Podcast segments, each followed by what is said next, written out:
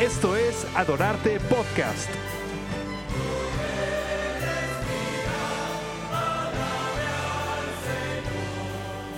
Hola, ¿qué tal? Mi nombre es Isaac Nájera y este es un nuevo episodio del podcast de Adorarte Sinfónico y de hecho el último en la serie de motivación y estudio.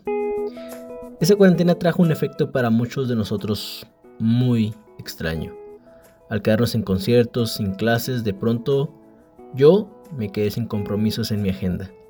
Las temporadas de conciertos se disolvieron, por lo mismo los ensayos se cancelaron y quiero decir que para nuestras clases teníamos programados algunos conciertos, de hecho estaba un tanto orgulloso de que este 2020 iba a ser el primer año que habíamos anticipado los conciertos que prepararíamos en nuestra academia de música. Eso nos daría la oportunidad de preparar el material a trabajar y no andar repartiendo partituras dos semanas antes del concierto. O sea, el simple hecho de habernos sentado los maestros para definir los programas y repartir el trabajo de encontrar arreglos o hacerlos o pedir a alguien que los hiciera, me ayudaba mucho a estructurar mis planes semanales y mensuales.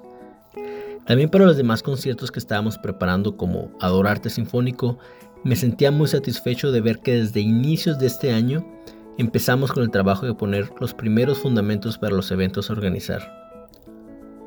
Por la misma naturaleza del teatro, si quieres llevar a cabo un evento en septiembre o incluso en diciembre, tienes que ir a apartar la fecha que quieres desde enero de ese año.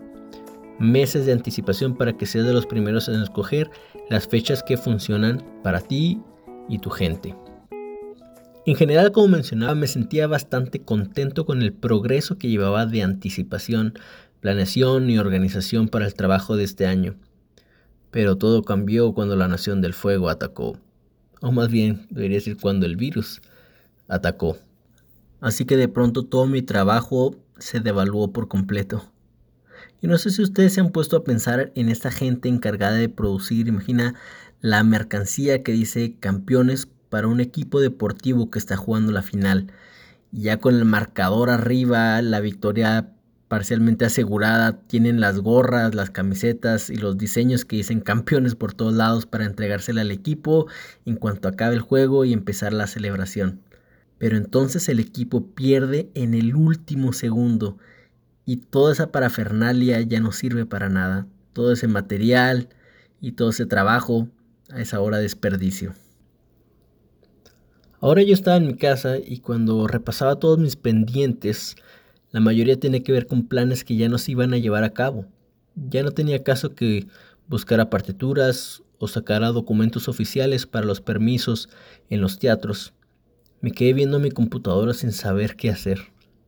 Obvio, sabía que tenía muchas cosas que hacer. No podía quedarme sin hacer nada porque había que innovar y buscar nuevas formas de compartir música. Pero sin las eh, fechas límites, simplemente no podía encontrar la motivación para hacer algo. Quería hacerlo, pero no sabía por dónde empezar, hacia dónde enfocar mis energías o mi atención. Antes de esto era como si navegara en una fuerte corriente, en un río que fluye vertiginosamente y que me arrastraba hacia mis futuros compromisos. Y yo lo único que debía hacer, y hacía desesperadamente, era mantenerme a flote y tratar de no estrellarme contra alguna roca. Pero no podía escapar de avanzar con el agua y de pronto con esta pandemia es como si esa corriente se hubiera acabado y me encontraba en un lago de aguas tranquilas que no corrían a ningún lado. Era una sensación extraña, nada que apremiara en ningún lugar a donde correr con prisa.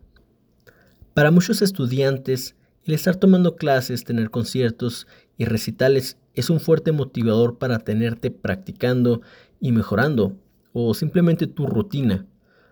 Pero cuando todo ese estímulo externo desaparece, ¿Realmente podemos encontrar la inspiración para trabajar? Es posible que sientas que no encuentras la manera de motivarte a trabajar.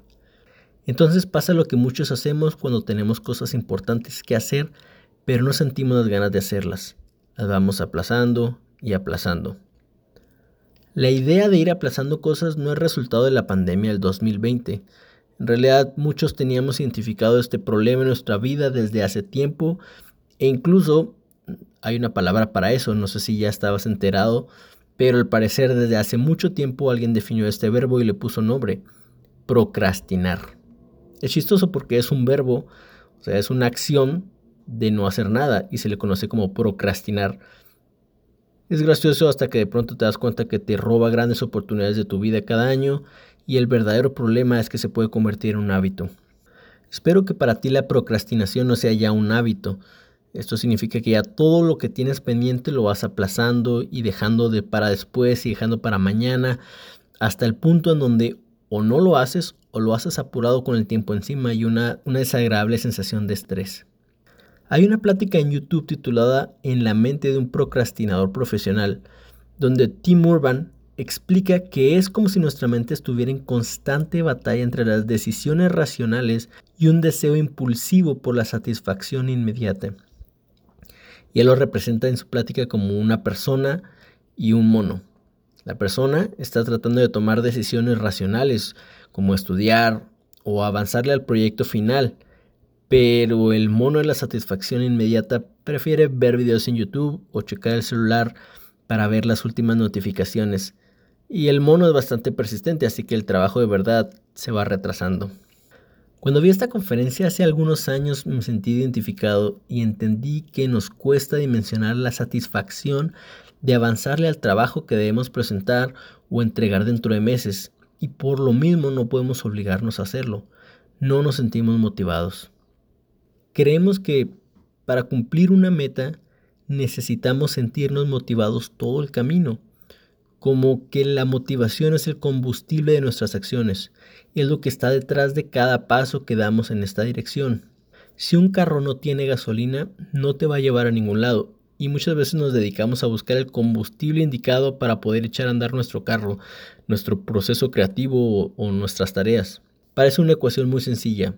Tengo combustible, avanzo, o sea, tengo motivación, voy a lograr las cosas que me propongo. Muy fácil. Solo que buscando la motivación se nos puede ir el día o la semana, incluso tu vida. Nos enfrascamos en una búsqueda insaciable por encontrar lo que nos hace sentir motivados y listos para atacar las listas de cosas por hacer. Todo es cuestión de prepararme una taza de café, sentarme en mi silla favorita, ajustar la temperatura del cuarto, eh, ver algún video que me ayude a entender lo que quiero hacer o escuchar un podcast sobre la motivación. Dejen de escuchar podcasts sobre motivación, levántense y pónganse a estudiar. Eh, no se crean chavos. Ey, ya voy a terminar. No se vayan.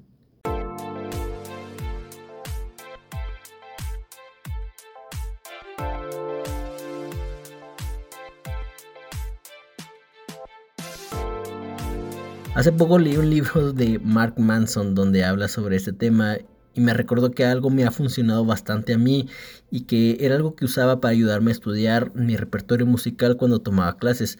Sabía que el día de la clase llegaría de nuevo y mi maestro no le parecía nada gracioso que yo llegara sin estudiar y lo hiciera perder su tiempo, así que prefería levantarme y ponerme a estudiar. Me acordé como cuando menos ganas tenía de estudiar, ponía el estuche de mi violín sobre la cama, abría lentamente los zippers del estuche como si se tratara de unos antiguos sellos, de esos como los que rompí Indiana Jones en el oscuro corazón de una pirámide. Solo que, bueno, eran los sweepers del estuche de mi violín. Ya con el violín listo me enfrentaba a otra complicación. No tenía idea de qué ponerme a tocar. El estudio, ah, no gracias. El concierto, demasiado difícil. La escala, aburrido. Pero me ponía a tocar lentamente una escala, nota por nota. Y lo más extraño empezaba a suceder. De repente esa pesadez por estudiar se me iba quitando, se iba disipando y era reemplazada por un deseo de ponerme a estudiar, a trabajar, seguir practicando, ir viendo qué me podía funcionar más. Me di cuenta que solo obligándome a empezar con algo que no fuera demasiado difícil, algo que conociera, algo que pudiera ir enfocando mi concentración, siempre me ayudaba a estudiar. Poco a poco mi motivación iba creciendo a medida que iba trabajando llegó el punto cuando ya no me preocupaba tanto sobre si tenía ganas de estudiar o no. Sabía que solo tenía que obligarme a empezar tocando dos notas, lento. Y cuando leí este libro recordé eso. Hay un principio muy poderoso y es el principio de hacer algo, que está muy bien explicado por Mark Manson, quien dice que lo recibió de su maestro de matemáticas. Si estás atorado en un problema, no te sientes ahí y pienses en él simplemente empieza a trabajar en ello. Incluso si no sabes lo que estás haciendo, el simple hecho de trabajar en ello eventualmente hará que las ideas correctas aparezcan en tu cabeza. Volviendo a la alegoría del combustible y el auto, resulta que cuando sentimos que no tenemos combustible y por lo tanto no podemos avanzar, lo que debemos hacer es empezar a movernos. Imagina que empujas ese carro y al irlo empujando va creando una reacción en cadena que casi milagrosamente crea combustible necesario para seguir avanzando. El trabajo nos va inspirando y esta inspiración trae consigo la motivación que estábamos buscando. La motivación no es en sí el combustible que necesitas para avanzar. La acción sí es. Esas son buenas noticias para todos. No necesitas de un cierto estado emocional o una habilidad especial. Se trata de empezar a trabajar y esa acción genera cierta inspiración que si sabes aprovecharla correctamente te motiva para impulsarte aún más lejos. En Lucas 16:10 Jesús menciona un principio importante. El que es fiel en lo poco será puesto sobre lo mucho. Oye, ese es un principio que nos muestra que para estar logrando mucho, primero debemos ser diligentes con lo poco. Es cierto, nuestras vidas son complicadas y nuestros planes tan extensos como nuestra imaginación. Para muchas cosas no sabemos ni por dónde empezar, pero déjame asegurarte que si tú te pones a trabajar en lo poco, lo que tienes a la mano, lo que ya conoces, las puertas de lo mucho se te van a abrir. Para resolver un problema que no tengas idea de cómo hacerlo, te sugiero que te pongas a trabajar en la parte más sencilla para ti de ese problema. Dedícale tiempo, ponle atención, Deja que la mente vaya absorbiendo la naturaleza de ese problema y cuando menos lo pienses, te encontrarás muy adelantado en el proceso de resolverlo por completo. El día de hoy puede que tal vez no te sientas preparado o motivado para lograr todo aquello que quieres. Hay muchos sueños para los que no hay un plazo fijo de entrega que no pasa absolutamente nada si tú no empiezas a trabajar. Y es difícil trabajar sin un plazo que nos apure a comenzar o continuar trabajando. Pero en la parábola de Jesús vemos cómo este amo está llegando al final de una jornada para evaluar su trabajo. Así que en realidad, si hay un plazo para lograr todo lo que queremos hacer, nos ha sido otorgado un tiempo limitado en esta tierra, una ventana de oportunidad para lograr todo aquello que podemos hacer y soñar. Y por estar pensando en lo mucho, descuidamos lo poco.